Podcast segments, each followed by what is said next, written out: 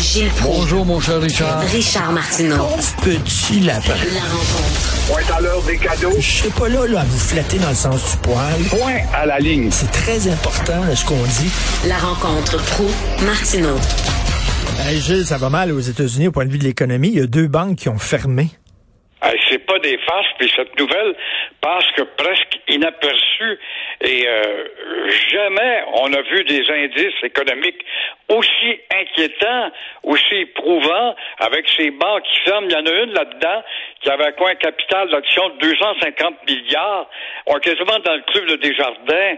Alors ça fait faillite. Ben et oui. c'est sûr que cela aura un impact chez nous. Tout simplement parce que comme la guerre en Ukraine a un impact à certains égards, pensons aux pays qui euh, dépendent du blé, par exemple.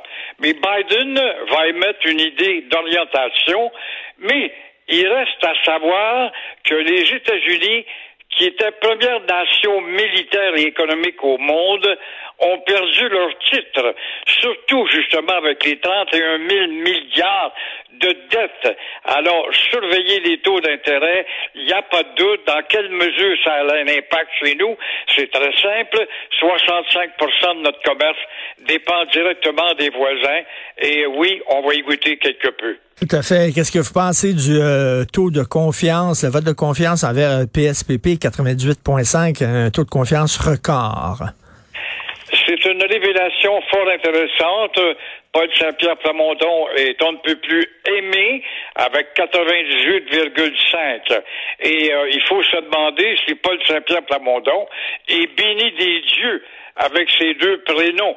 Alors, il va falloir surveiller ça. Écoute, il y a le prénom de Paul et puis Saint-Pierre, pense-y, là. Alors, la révélation du Parti québécois, c'est bien lui. Et est-ce qu'il peut prendre le pouvoir dans ce Québec qui se dépersonnalise de plus en plus? Le Parti québécois est deuxième, rappelle-t-il. Il a raison. Mais euh, ça fait la troisième fois quand même que les sondages le situent au deuxième rang, à 18% alors, Plamondon a tout pourtant ce qu'il faut pour exhiber euh, justement euh, son internationalisme auprès des jeunes. Qu'est-ce qu'il a? Ah, il sait bien, il est diplômé de McGill, pensez. Et il a vécu en Angleterre sous le toit de l'université d'Oxford. Il parle danois. Il connaît euh, la Suède et la Norvège.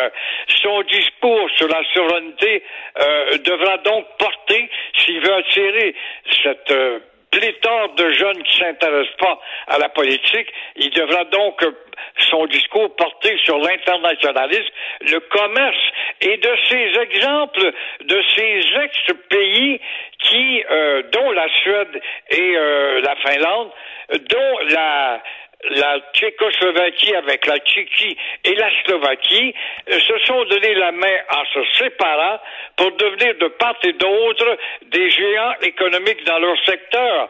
Alors c'est un bel exemple, il n'y a pas de doute.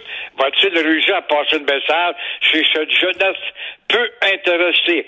Et euh, la rationalité économique va être très importante, ne devrait pas laisser les jeunes indifférents. Et en attendant, Paul Saint-Pierre Plamondon verra qu'il n'aura pas euh, battu la CAQ.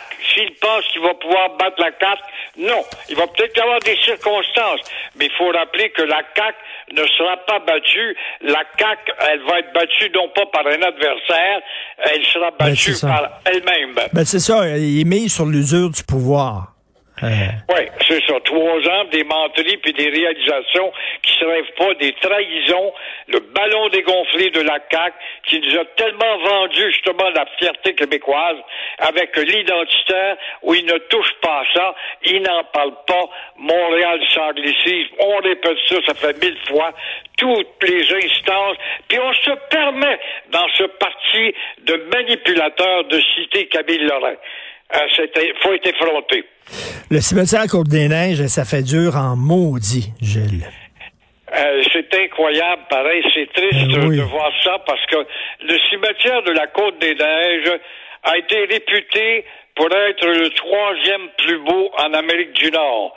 Après Washington, Arlington, bien sûr, et celui de la Nouvelle-Orléans.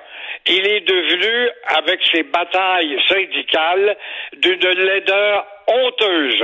Et là, on le voit, une femme qui euh, veut enterrer son père et euh, il n'y a pas lieu euh, de faire le travail parce qu'on est en conflit sur les employés de bureau du cimetière, des justement des sulpiciens qui maintiennent ce cimetière-là.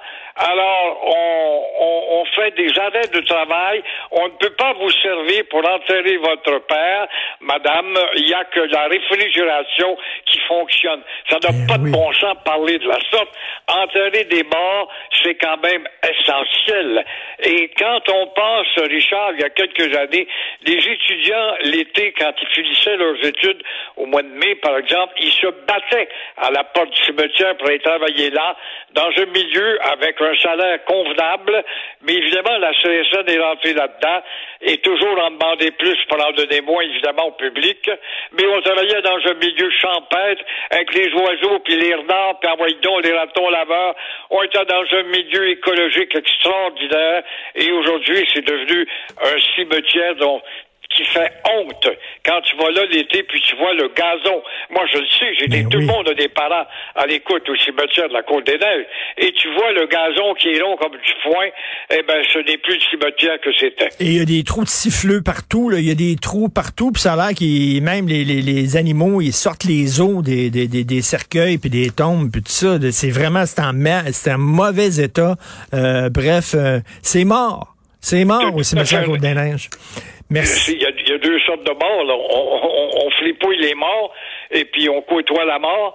Mais euh, c'est vrai, c'est vrai. Ces petits animaux-là, les renards, il y en a, évidemment, qui peuvent creuser les tombes où euh, le cercueil n'est pas assez profondément creux et euh, on va fouiller là-dedans pour trouver s'il n'y a pas de la nourriture. Merci beaucoup, Gilles. À demain.